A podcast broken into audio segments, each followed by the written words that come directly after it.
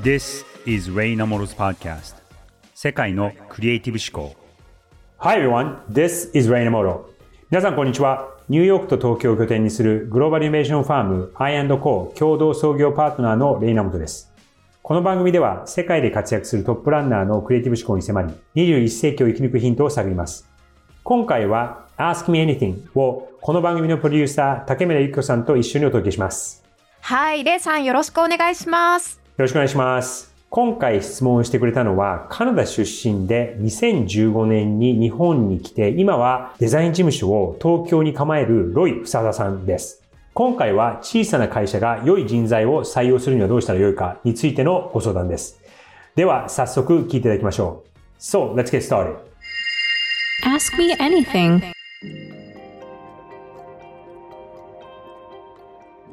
The question I had for you was hiring. Oh. And as a small company, you know, hiring is obviously very competitive, and especially in the creative industry, I think. 僕はカナダのバンクーバーで生まれ育ち、デザインを勉強しました。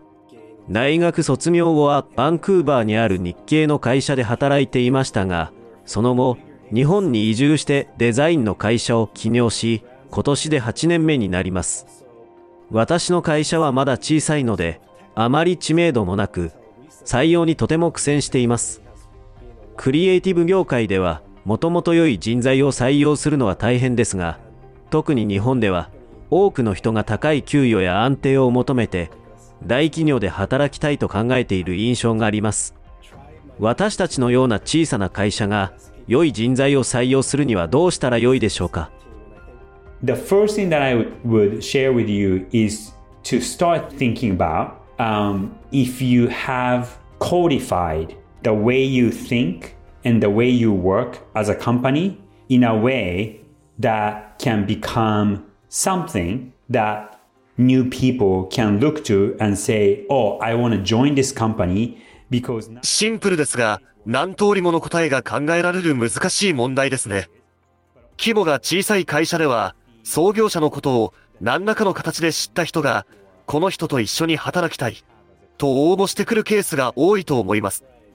ただ、それだとどうしても数が限られてしまうので、応募を増やすためには、会社の考え方や理念を明確にして、そこに共感して働きたいと思ってくれる人の数を増やす必要があります。私は会社を始めた時、最初の3ヶ月でマキシムという行動指針を作りました。このマキシムは決断に迫られて悩んだ時にどう決めるか、会社として絶対やらないことは何か、などを書き出したものです。マキシムを作った当初は採用に役立てようとは思っていませんでしたが、結果的にとても役立っているので、こうした会社としての理念、行動指針、信念などを明文化するのはおすすめです。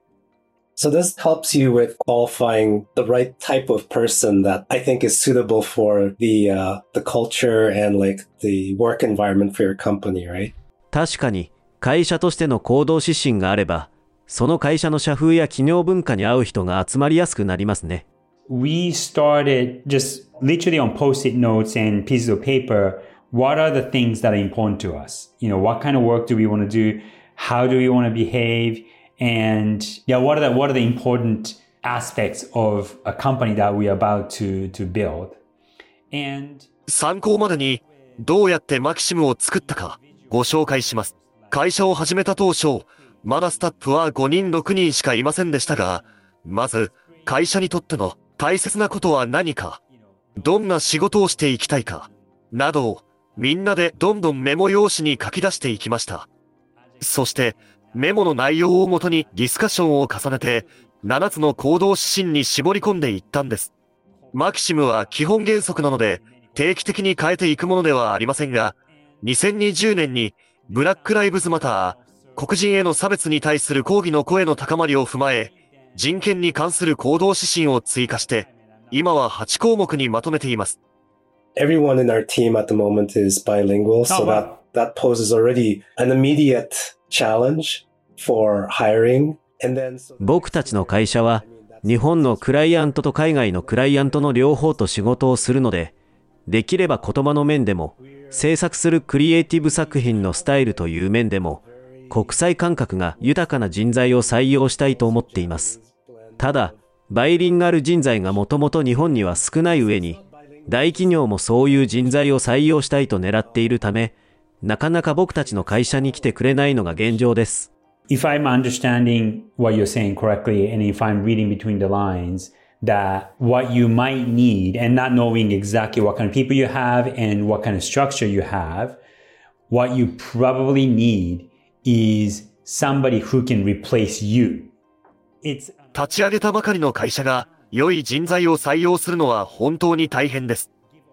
私はアメリカのクリエイティブエージェンシーに勤めていた時に東京オフィスの立ち上げに携わりましたが、その時は業界では有名な会社だったにもかかわらず採用がうまくいきませんでした。その経験を踏まえて自分で会社を始めた時は私の考え方を理解して私の代わりになって働いてくれるような中核となるスタッフの採用に力を入れました。仕事における全ての判断を経営者がしなくても良いようなシステム作りをすることが大切だからです。あなたも同じように半年から1年半くらいかけて今あなたがしている仕事を同じレベルでできるスタッフを育成していくのが良いのではないでしょうか。It also needs to be known that it exists in the first place, right? 同時に、会社の知名度も上げないといけませんよね。Yeah, of course. But you know what's what's interesting. Having said that, what's interesting though, half the people that we have now, and they didn't know about me. Some people about 私はこの業界に20年以上いて、大手の会社でも働いたことがあるので、会社を立ち上げた当初、知名度が全くなかったわけではありませんが、実際に採用したスタッフを見てみると、半分くらいは私のことも会社のことも全然知らない人たちでした。中核メンバーだって、テクノロジーとかデザインとか色々なワードで Google 検索をして、たまたまうちの会社を発見してメールをしてきてくれた人なんです。だから知名度がなくても、先ほどのマキシムの話ではありませんが、会社としてどんな信念を持っているかがはっきりしていれば、一緒に働きたいと思う人は集まってくると思います。Does you mean like when you see somebody on Instagram or something and you think they're very talented and you like reach out to them or? 逆に、スカウトのような形で、才能のある人に声をかけることはありますか？We have both in the US and in Japan a couple of recruiting um, experts. They are actually the ones uh, reaching out to people. Um, 外部の人材紹介会社に採用を依頼することはありませんが、社内に何人か採用担当者がいるので、その人たちが才能のある人を見つけて声をかけることはあります。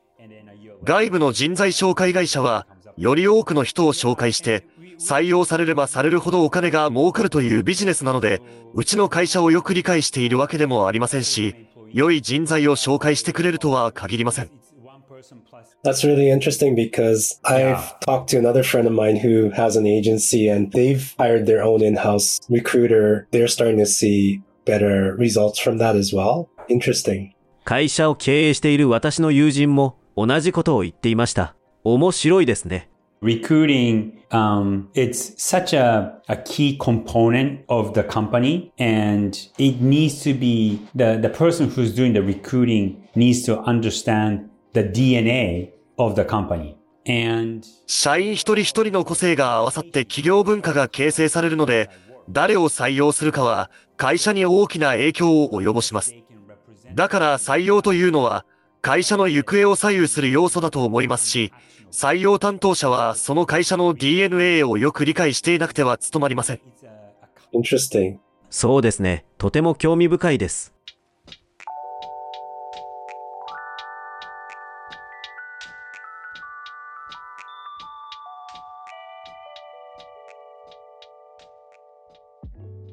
ここまでお送りしてきましたレイナモトの世界のクリエイティブ思考今回はリスナーの質問に広く答える Ask Me Anything をお送りしましたはい。今回のロイさんからの質問、レイさんいかがでしたか？まずですね、今回初対面で彼のことほとんど知らなかったんですが、はい2015年に来日して、それも日本語もはいほとんど喋れず、日本に来て、うん。非常に難しい環境の中で、会社を始めているっていうこと自体が僕すごいなと思ったんですね。うん。で、それに加えて日本も、まあ、良くも悪くも文化が強いところがあったりとか、癖があるところがありますし、やっぱりその日本語が喋れないとなかなかこの意思疎通とかがうん。できない環境の中で、えー採用をおもちろんしなきゃいけないのでしてらっしゃるんですけども、そこに対するお悩みっていうのは、まあ、まずは当たり前だよなっていうふうに正直思ったところがあるんですけども、そこをまずね、通り越して、うん。もっともっとその、あの、いい会社にしていこうとか、いい仕事をするためにはどういう人を取っていこう。それプラス、うん。世の中にはいろんなこう企業があって、まあ特に今の場合、あの、海外から来ているテック企業とかも、そのバイリンガルのお人材とかをたくさんうん雇っていて、多分給料なんかも全然ね、そうですね。あの、大量に言い払っているので、うんすごいハードルが高いと思うんですよね。だから、そこで、うんあの、会社を経営されている、そしてそれを、そういう中で仕事をしているだけでも、僕は全然誇りに持ってもいいなっていうのが、まず最初の感想でした。ものすごいチャレンジャーですよね。いや、本当にそうですよね。いやー、そんな中で逆境を乗り越えて、もう7年間ぐらい日本にいて会社を経営されてるわけですけど、うんやっぱり日本の採用っうてん海外と比べて結構違いがあったりするんですかね？そうですね。まず、その新卒採用という日本のうん。独自の文化というか、はい、大学卒業する前に、うん。えー就職活動を3年生ですかね。大学3年生の時に皆さんが同じようなスーツを を着て、はい。えー同じ電車に乗って大企業にいくつも訪問してみたいなあところがあるじゃないですか。それっはて海外では全くほとんどない世界で、まあもちろんその在学時代にインターンをするとかっていうのはあるんですけども、うん一緒にこう就職活動をするみたいな文化はないので、まずその外側にいるわけだじゃないですか、ロイさんは。そうですね。ううん。そうそうそうそう。だからそこの壁を打ち破って、そして、えーなおかつバイリンガルでいい人材をを見つけなきゃいけないというすごくハードルの高い中で会社を経営されてるとは思うんですが、でも7年間もそれも異国の地で会社を経営できていて、今もまだちゃんとやっていけてるっていうことを考えると、それもすごくう彼自身自信に持ってほしいなと思います。うーん。ロイさんが気にされていたのは、知名度のない会社だから、まず知ってもらわないと人が来てくれないんじゃないかっていうのをおっしゃってましたよね。そうですね。で、そこって僕も、あの、個人的に共感できる部分もあって、僕の場合は20年近くキャリアを積んでから独立したあ人間なので、まあ、自分で言うのもなんなんですけども、そこそこその業界の中では少しは知名度はあったとは思うんですが、でもやっぱりその、今まではすごく有名なところでは働いていて、パッとその土台がなくなってしまうと、やっぱりそのね、メールでなんか連絡をした時でも、え、この人って誰なの？みたいな、そんな冷たい反応ってすごく最初は、まあ今でも正直、あの、あることなので。うん、うん、どれだけその地位が高くても、うんうん。やっぱりその環境が変わると、うん。ゼロから始めるとは言わないんですが、やっぱりその今までの評判とかにうん。頼りきれないところは必ず出てくるので、それはすごく、あの、もちろん彼と僕はその環境が違いますし、うん。その、僕の場合はまあ、日本人としてアメリカで活動はしてはいるんですが、一応ね、英語はうんうん。できる形で起業はしているので、そこのバリアはなかったかなとは思うんですが、その採用するときに、やっぱりその知名度でこう引き寄せるっていうよりかは、自分たちの会社がどういうことを信じるのか、その会社の理念とか、うんうんそういうところをしっかり持っておくのがすごく大事なんだなと思います。はい。で、彼にもこれ共有した一つのエピソードとして、僕もその最初にうん。あの、ニューヨークで起業して、はいで、2年以内ぐらいの時に、あの、実は日本から連絡があって、デザインのことに興味があって、今まではそのコンサルとかいたんだけど、あの、デザインのことに興味があるので、えー話を聞いてくれないかっていうふうに言ってくれた人がいて、最終的にはその人に何回か会って雇うことになるんですけど、うんうんで、その彼が今僕の会社のはい共同代表の一人なんですね。東京オフィスの。でもその彼はデザイン業界とかクリエイティブ業界の人じゃなくて、僕のことを全く知らなかったんですよ。うん。うんうん。そうそうそう。で、全く知らなかったんですけど、検索して、うん。えーなんかデザイン、テクノロジー、ほにゃららみたいに検索したら、なぜだか僕の会社の名前が出てきて、あれなんか日本人っぽい人がやってんのかなっていうふうにサイトを見て思ったらしくて、あ、でも日系アメリカ人なのかなぐらいで連絡をしてくれたんですけど、うん。でも僕のこととか、その僕の業界に、このいわゆる似たような、あの、クリエイティブ業界にいたあ人間ではなかったので、えーその知名度っていうところは、あの、僕のその名前っていうのが全然聞かずに、うん。でも、こう話してるうちに、はい。まあ、意気投合をして、そして僕らのその持っているさっきのエピソードの中にもあったマキシムだったりとか、もうその時にすでに我々も持ってはいたので、そういうところに共感をしてくれて、最終的には入ってくれたのかなとは思うんですけども、うん。はい。やっぱりそういうところもあるので、その知名度だけでも、なかなか人は採用できないのかなとは思います。おー、結構意外ですね。なんか、有名だと人が来てくれてって分かりやすいじゃないですか。そうですよねだけど実際はそうじゃなくて、うん現実の世界って回ってるんだなぁなんてすごい意外だなぁなんて思いました。いや、うん。だから僕の会社の、特に東京オフィスを見ている、見ると、うん。多分半分ぐらいは僕のことを何らかの形で知ってくれていたとは思うんですが、はい。逆にその半分は同じ業界じゃない違う業界から来てる人だったりとか、僕のことを知らない人が、うん。えー入ってきてくれてるんですよね。へー。だからその知名度っていうところで引き寄せてるわけではなくてう、んうんうん。はい。あの、こういう会社で、こういうことを信じて、こういう仕事をしている会社なんですけど、興味ありませんかっていうこと、そこに共感をしていただいて、うん。で、まあ、たまたま、レイナモトっていう日本人だかアメリカ人だかわかんない人がいるみたいな、そんな感じかなと思います。なるほど。うんそのレイさんの会社うのんマキシムはどんなものがあるんですか、まとめるとですね、8つあるんですけど、これはですね、会社を起業して、ほんの最初の3、4ヶ月の時に、まだその時、メンバーが4、5人しかいなかったんですね。うん、で、合宿みたいのをやりまして、はい。会社としてどうあるべきか、どういう仕事をしていきたいのか、そしてどう振る舞うべきかみたいのをうんちょっと考えようよっていうふうに、その時いた4、5人のメンバーで郊外に家を借りて数日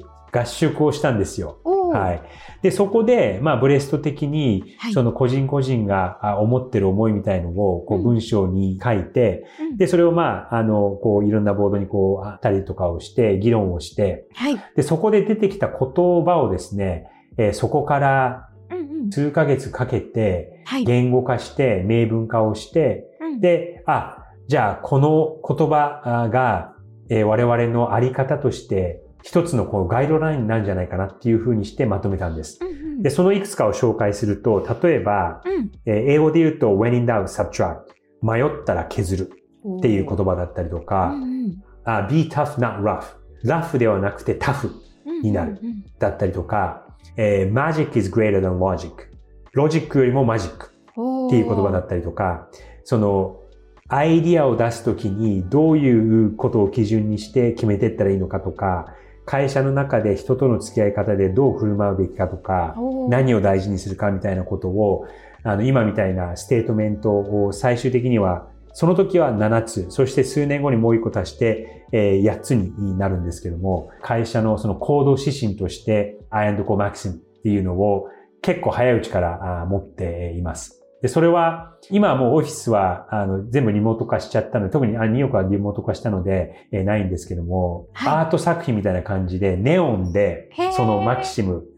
うん。うんその言葉を壁にこうかけるアートのように作って、かっこいい。そうそうそう、それが高校とこう一つの言葉が。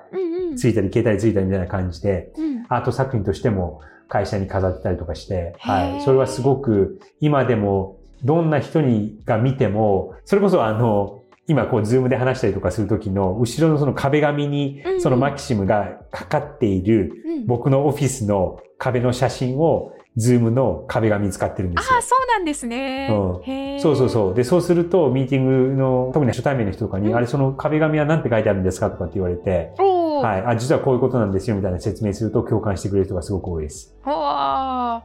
ロイさんは会社の行動指針まだないっていうふうにおっしゃってましたから、そうそう。レイさんのお話を参考に今すごい頭をひねって考えてるんじゃないでしょうか。はい。だといいですし、あの、意外とこういうのって、まあ、言葉にしてしまうとすごくシンプルになったりとか、そんなに難しくないようには聞こえるんですが、でもそこが非常に大事なのかなと思います。今回、その異国の地で、それもできない言葉で、会社を立ち上げるっていうことはすごく勇気がいったことだと思うんですけども、もう2015年から8年近くこれをここまでやってこれてるっていうこと自体に誇りを持っていただきたいですし、そのやる気さえあれば、まあもちろんその今後何らかの壁にぶつかることはあるとは思うんですけども、はい、この気持ちさえあれば彼は全然大丈夫だなと思いますんで、もうすでにここまで来れてるっていうことに自信を持っていただきたいです。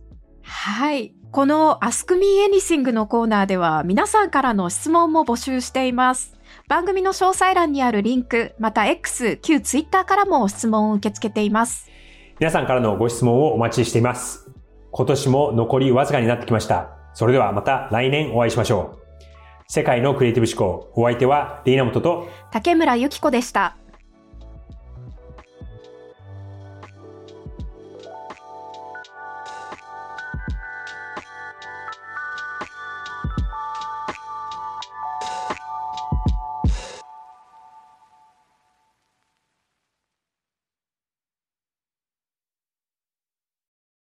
デジタルガレージは危険な海に最初に飛び込むファーストペンギンスピリットを創業以来大事にし続けていますこれから来る Web3 オープンソース時代を見据えたテクノロジーで新たなビジネスを生み出す仲間を募集しています番組詳細欄にあるリンクよりぜひご覧ください Web3 is here. Join us. Join the first penguins. New Context Designer, Digital Garage.